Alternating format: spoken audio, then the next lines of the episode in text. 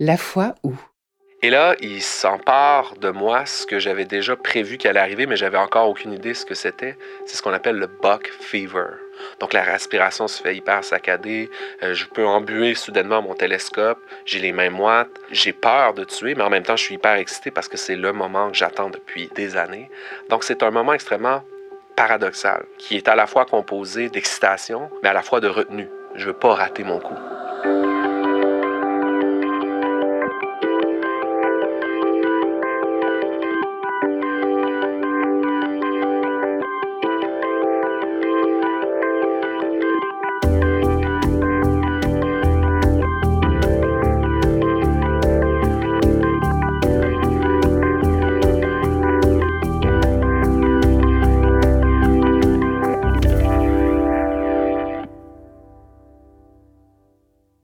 Tout ce que je connais de la chasse, c'est Bambi.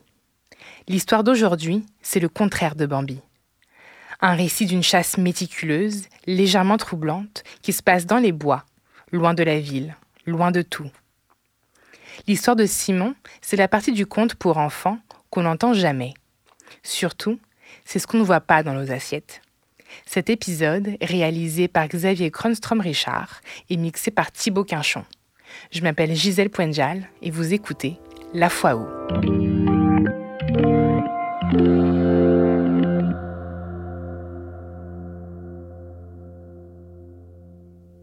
On n'apprend pas à chasser par soi-même. Il faut absolument que quelqu'un nous montre d'une manière ou d'une autre. Il faut avoir un mentor, il faut avoir quelqu'un qui nous initie. Au moment où mon ami Mathieu me propose de chasser, j'avoue que ça m'était pas vraiment venu à l'idée. Je savais que lui commençait à développer une passion pour ça, initié par son père à lui, mais qui ne chassait pas non plus depuis très longtemps. J'ai toujours eu un peu, euh, ben, comme plein d'enfants, cet, imaginaire un peu ninja, chasseur, explorer le bois, la nature, euh, euh, la survie en forêt, ces choses-là. Donc, dans ma famille, j'ai pas de chasseur. J'ai un oncle un peu loin qui a chassé dans sa vie, mais on n'en a jamais parlé d'ailleurs. Ça, c'est il y a un élément du tabou aussi dans la chasse, évidemment. C'est pas quelque chose dont on parle beaucoup. Récemment, j'ai découvert, j'avais un ami qui chassait. Je euh, je savais pas, donc euh, c'est quelque chose qui est assez secret. Ce qu'il faut pour chasser à la base, c'est un endroit. Il faut un terrain propice. Il faut qu'il y ait évidemment des animaux, des orignaux, des chevreuils, peu importe. Il s'avère que dans l'Estrie, dans les cantons de l'Est, euh, le Haut-Saint-François, c'est une région euh, vraiment euh, tout indiquée pour la chasse. Il y a énormément de cerfs. Donc, le lieu est parfait pour ça. Mathieu a une maison sur un terrain, terrain parfait pour la chasse, où il y a déjà une habitude qui a été créée. Il y a des étapes préalables à ça. Il faut évidemment avoir un permis de port d'armes, il faut avoir un, un, cours en maniement, en sécurité, en armes à feu, euh, ce ne sont pas des, cours où on va t'apprendre à chasser en tant que tel, à te donner des trucs ou des techniques, peut-être, on va t'apprendre aux visées, tout ça, mais c'est plus un cours qui est donné pour que le gouvernement s'assure que tous les chasseurs aient passé par le même filtre, qui est essentiellement un apprentissage de l'éthique de la chasse, euh, de la sécurité, en fait.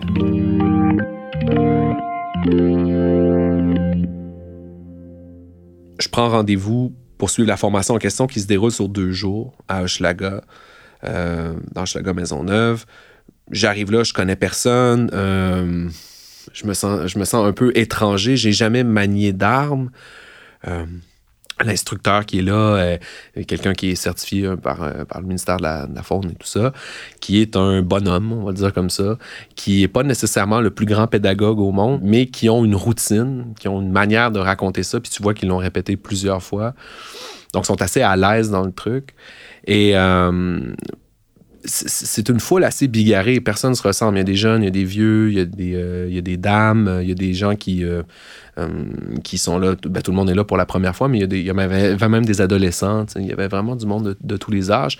Puis, euh, il y a une fascination autour de l'arme à feu parce que, bon, dans la sécurité et maniement des armes, donc, qui est une bonne partie du cours, c'est plutôt ça qu'on t'apprend. On t'apprend pas comment chasser les techniques en tant que telles, on t'apprend comment manier de manière sécuritaire une arme. Et il y a une fascination sur les armes pour les armes à feu, ce que personnellement, j'ai pas vraiment. Je trippe pas sur les guns, mais euh, je te dirais que le, premier euh, moment marquant de cette expérience-là, c'est quand on a, pris la première pause le, matin, donc. Et là, l'instructeur a dit Bon, bon, on va prendre la pause. Il y a six types d'armes devant vous. Vous pouvez tous venir les essayer si vous voulez, les, démonter, les charger. Et là, toute la, toute la classe s'est avancée vraiment rapidement. Puis tout le monde avait une arme rapidement dans les mains à craquer son gun. Puis là, tu avais le monsieur qui montrait à son fils. Fait que là, quand tu rentres, un 12, c'est même, ça marche.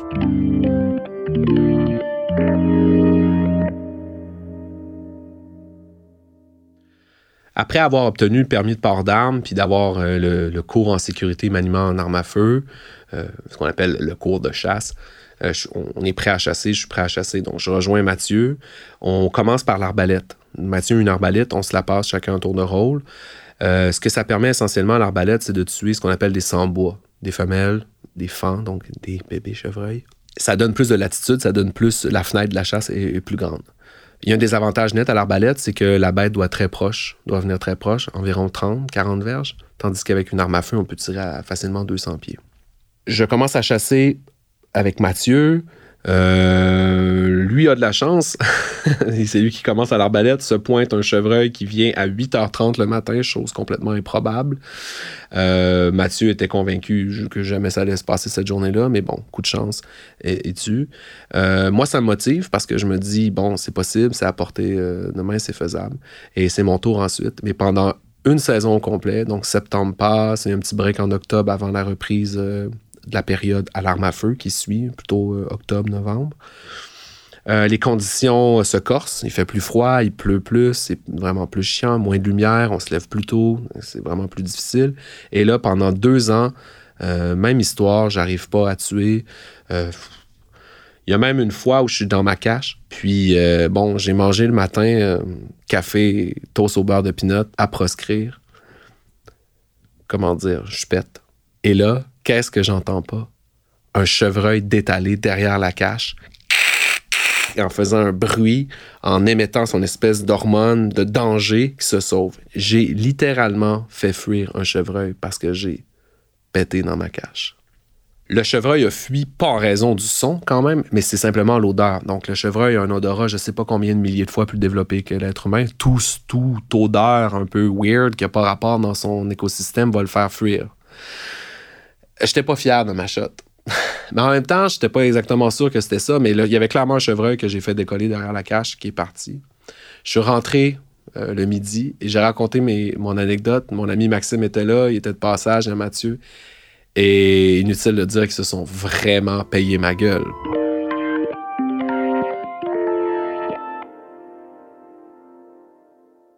Au fond, c'est quoi une journée de chasse puis les préparatifs de chasse?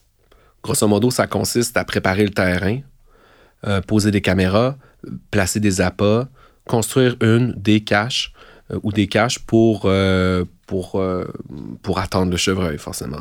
Donc, il faut couper du bois, clairer des, des, zones de visibilité, il faut essayer de découvrir où sont les couchettes, c'est-à-dire l'endroit où les chevreuils couchent, où sont leurs ravages, par où ils passent, puis évidemment pour essayer de reconstruire un peu leur, leur activité. Il faut faire ça quelques semaines à l'avance. Il n'est pas question de faire ça pendant que la chasse est ouverte, évidemment, puis même quelques, quelques jours ou semaines avant, parce que ça va trop les déranger dans leurs habitudes. Il faut les laisser venir à nous. Ce sont des animaux, évidemment, extrêmement farouches, donc il faut trouver une manière de les faire venir.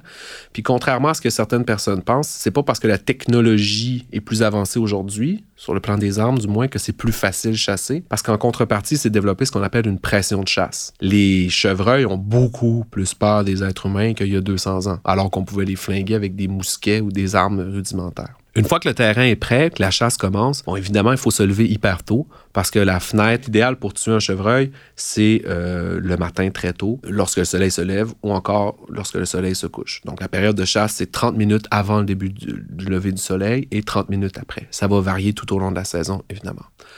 Je me lève à quoi? 4 heures, 4 heures et demie.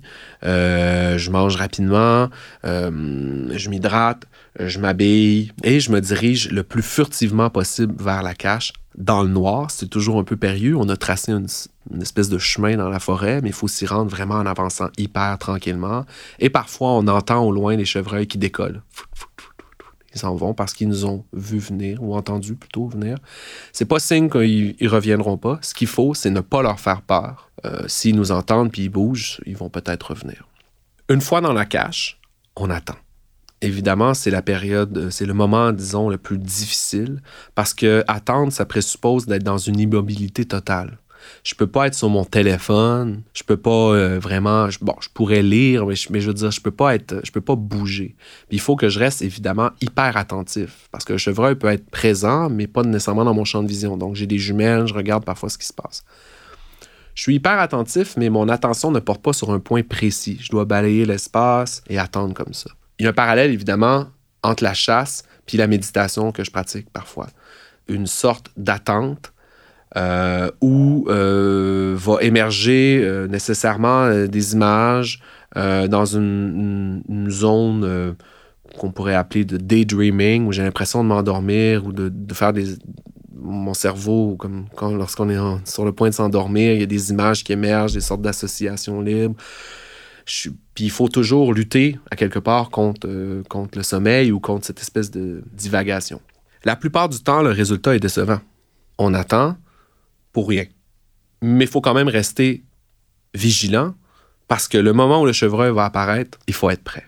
J'ai attendu comme ça trois heures, le matin, 3 heures l'après-midi, donc 6 heures par jour, 3 fois par fin de semaine, 6 fins de semaine, pendant deux ans. Donc, on parle de, je sais pas moi, 60 heures, 70 heures assis dans une cache, plus le nombre d'heures où, évidemment, on était là-bas, où il faut se rendre, il faut construire la cache, il faut, faut ménager, il faut travailler le terrain. Ça fait beaucoup d'heures d'attente.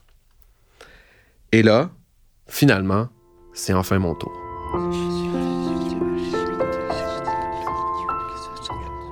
La foi où?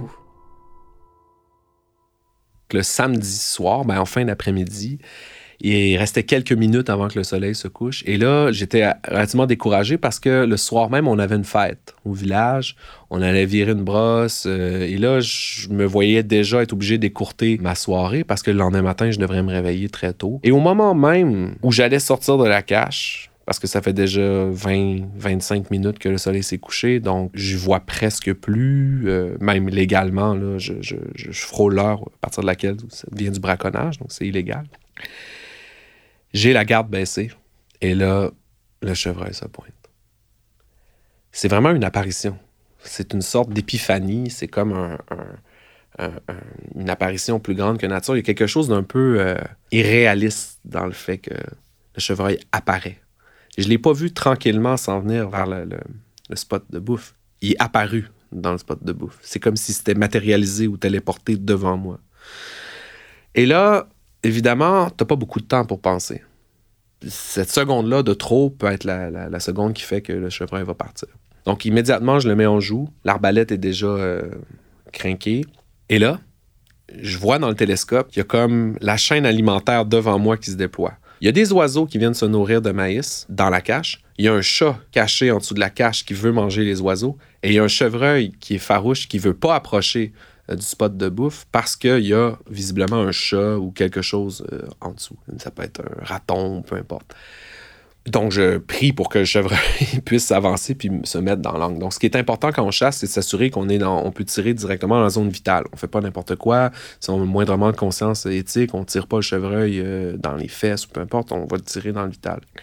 Et là, il s'empare de moi ce que j'avais déjà prévu qu'elle allait arriver, mais j'avais encore aucune idée ce que c'était. C'est ce qu'on appelle le buck fever. Donc, c'est la fièvre, c'est un espèce de, moment, de, sentiment de perte de contrôle. Donc, la respiration se fait hyper saccadée. Euh, je peux embuer soudainement mon télescope. J'ai les mains moites. J'ai peur de tuer, mais en même temps, je suis hyper excité parce que c'est le moment que j'attends depuis des années. Donc, c'est un moment extrêmement paradoxal qui est à la fois composé d'excitation, mais à la fois de retenue. Je veux pas rater mon coup. J'ai juste une chance. Toute forme de sensibilité doit être neutralisé à ce moment-là. Comme un soldat, comme un tireur d'élite, comme n'importe qui qui doit mettre à mort, puis pas mettre à mort une mouche, mettre à mort un animal qui, euh, en lui-même, est un, symbole de noblesse, de dignité, de vulnérabilité. Donc, il faut suspendre son jugement critique, puis euh, s'en remettre juste à une, une, technique qui consiste à pas bouger, garder sa respiration. Le moment de la décision est une sorte de folie, parce que c'est là ou c'est juste après. Est-ce que j'ai tiré trop tôt ou trop tard? Il faut y aller. Il y a un moment donné où tu arrêtes de penser puis tu tires. Donc, toute raison est suspendue. Puis là, tu tires.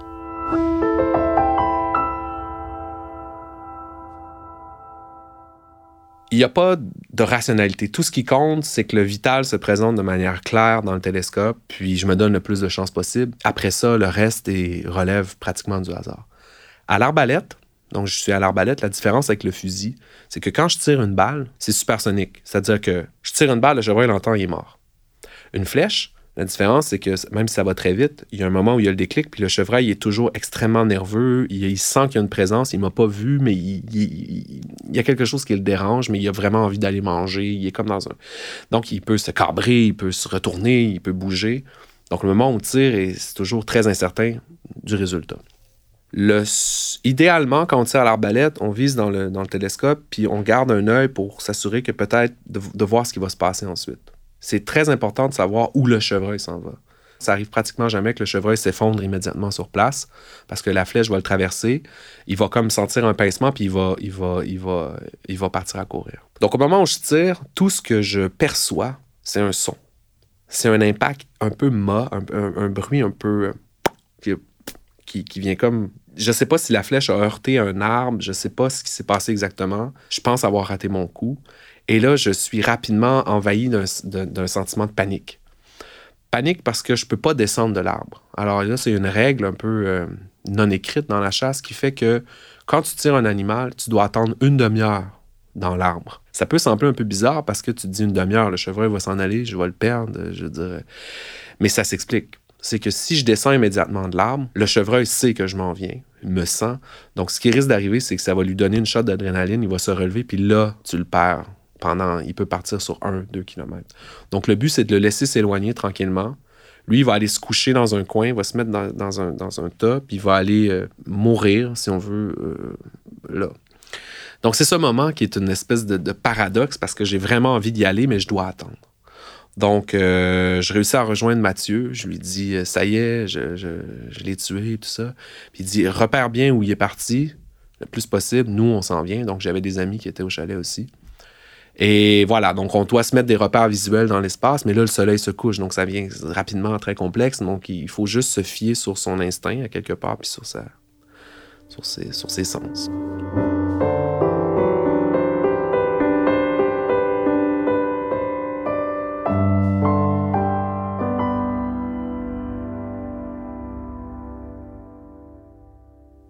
Je regarde au loin puis je suis envahi d'un sentiment contradictoire. Je suis à la fois heureux et malheureux. Heureux parce que j'ai enfin réussi à, atteindre ce moment que j'avais visualisé combien de fois, auquel j'avais et qui ne correspondait évidemment pas à ce que j'avais imaginé. Malheureux parce que j'ai la, je suis persuadé que je n'ai que blessé l'animal, qui s'est enfui. J'ai pas de repère visuel. Si je lui avais tiré une balle, c'était effondré, bon, on se pose pas de questions. J'aurais pu déjà commencer à fêter dans ma tête. Là, je suis en mode, il faut que je le retrouve. Le problème, c'est que là, le soleil s'est couché. C'est pas la même game que si je l'ai tiré le matin. Donc, je dois partir et là, je dois absolument le retrouver. Et là, mes amis viennent me rejoindre et là, on part. On a une flashlight de sang qu'on appelle qui, qui permet de voir le sang par terre, qui illumine le sang, qui met en lumière vraiment le sang de manière euh, très visible. Et là, on doit suivre sa trace. Rapidement, en analysant le sang, en regardant le type de sang, on voit que c'est une blessure qui est une vraie blessure, qui est une blessure euh, qui, j'ai tiré dans une zone létale, j'ai pas juste tiré dans un muscle. Donc ça, c'est déjà un signe encourageant. Et plus on progresse, donc on se met à suivre la trace, plus on remarque qu'il y a une abondance de sang. Donc on est, euh, on est quatre. Il y a la copine de Mathieu, un autre ami, Mathieu et moi. Euh, il y a Jay aussi, le voisin, qui lui est un chasseur depuis très longtemps, qui vient nous rejoindre. On est quand même cinq à essayer de retrouver le chevreuil. On suit la trace et là, on arrive dans un petit cours d'eau. Et qu'est-ce qu'on voit pas? le chevreuil qui nous regarde, qui nous braque. On a des lampes frontales, là, on est rendu la nuit. Alors, ce moment est un moment un peu paradoxal parce qu'on a, c'est interdit de, de, chasser la nuit. Évidemment, c'est du braconnage. Mais là, dans l'éthique du chasseur, c'est ça où je le laisse mourir.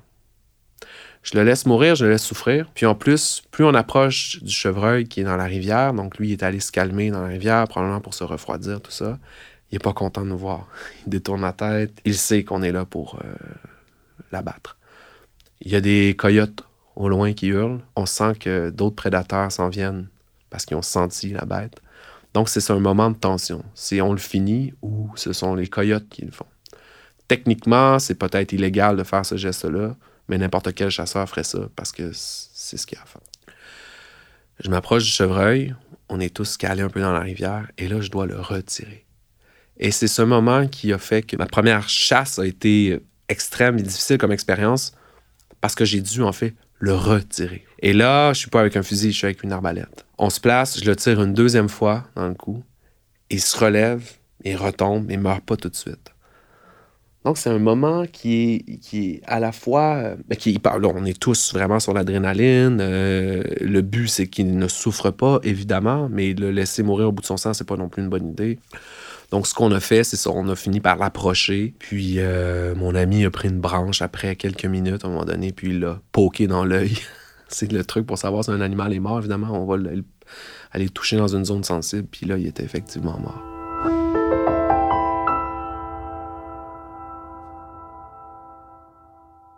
Et là commence la partie un peu extrême. Il faut euh, ouvrir le chevreuil, l'éviscérer, euh, en fait sortir ses organes pour en fait sortir du bois. On ne garde que la carcasse et euh, la chair, la viande en fait.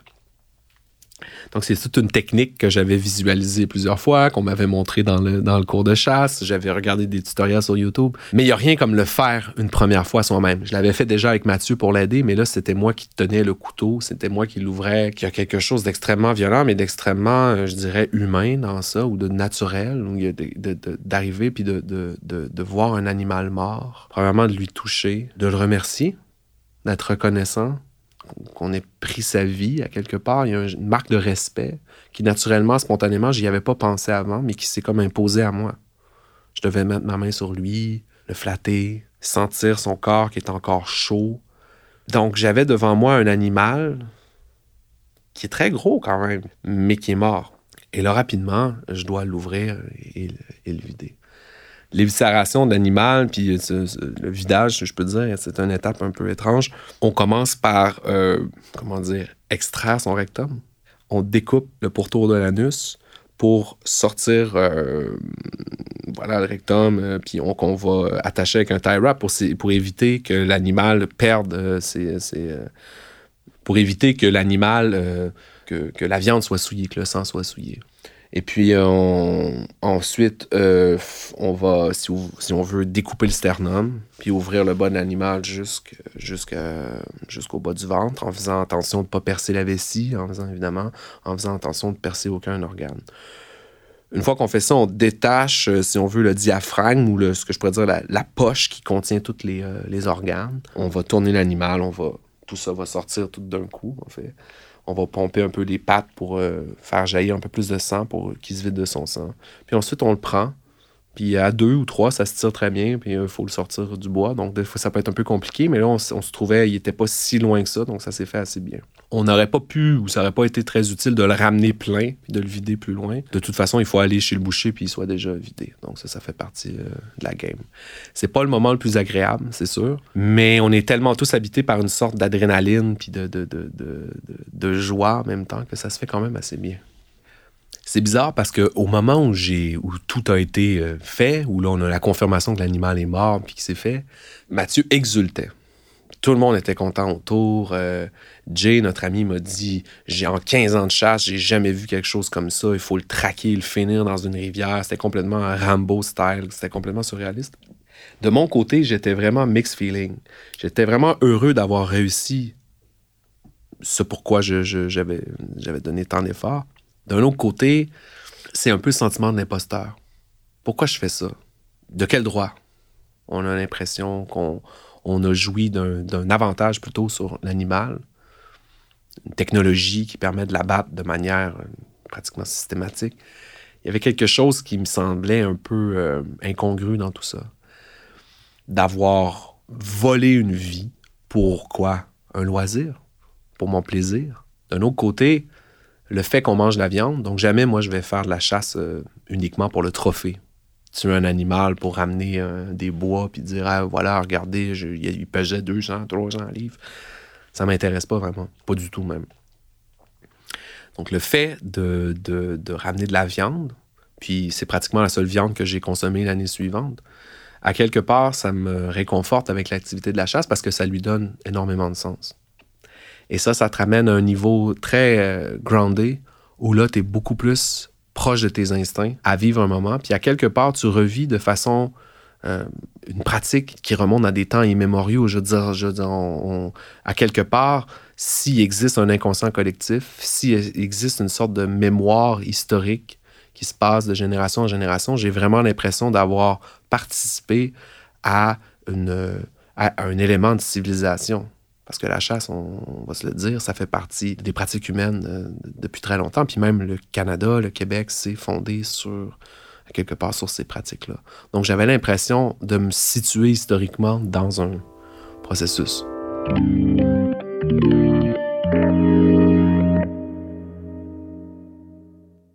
Le soir où on l'a tué, il a fallu aller le palanter, donc le suspendre, si on veut, dans un garage pour la nuit, l'entourer dans une sorte de, coton-tige qui va le protéger des mouches. On ne peut pas l'amener chez le boucher à 7-8 heures le soir, donc il faut faire ça le lendemain matin. Euh, c'est correct. La température qu'il faisait en plus, bon, il faisait pas zéro, mais en même temps, c'est l'animal, le temps qu'il refroidisse, puis euh, il n'y a pas de problème pour la conservation de la viande, mais il faut le faire le lendemain.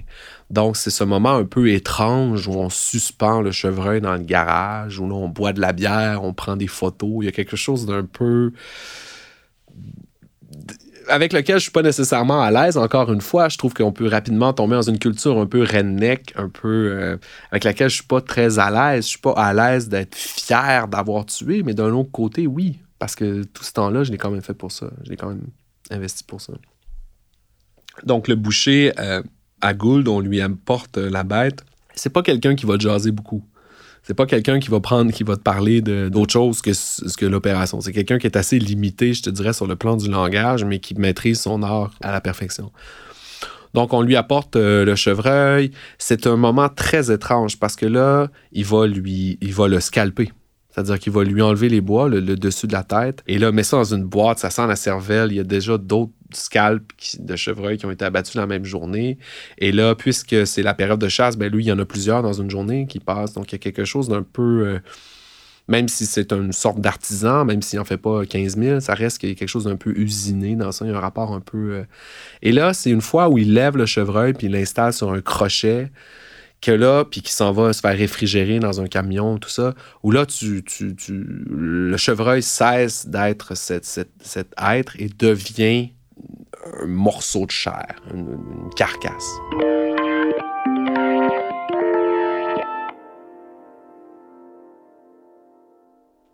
Je suis pas certain que j'aurais continué encore longtemps si j'avais pas tué la première fois. Je sais pas jusqu'où j'aurais pu continuer plusieurs années, J'en doute. À un moment donné, il fallait que ça arrive. Puisque c'est arrivé maintenant, je sais que l'attente en vaut la peine, que je travaille pas de manière euh, absurde en attendant euh, quelque chose qui viendra pas.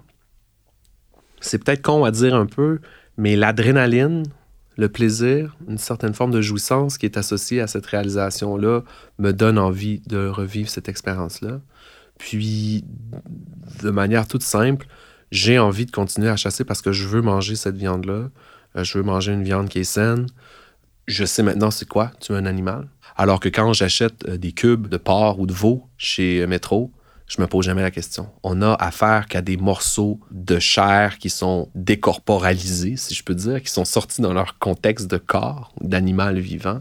Et cette abstraction-là de voir de la viande dans un paquet nous empêche d'être dans ce rapport à la visibilité de la mort chose qui est cachée. Les abattoirs, c'est caché. Toutes les pratiques humaines qui consistent à tuer des animaux, c'est hyper tabou. Personne ne sait vraiment comment ça fonctionne, mais surtout, personne ne se pose la question quand il mange.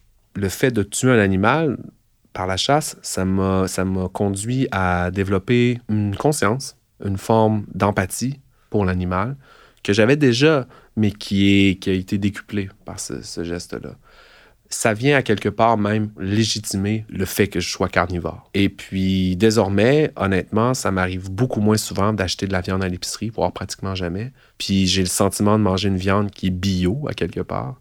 Et surtout d'avoir enlevé la vie à un animal au moment même où son existence se déployait dans sa naturalité. L'animal est en train de brouter, est en train de vivre, puis soudainement cesse d'exister. C'est sûr que la fenêtre de deux heures où il a souffert, me trouble un peu.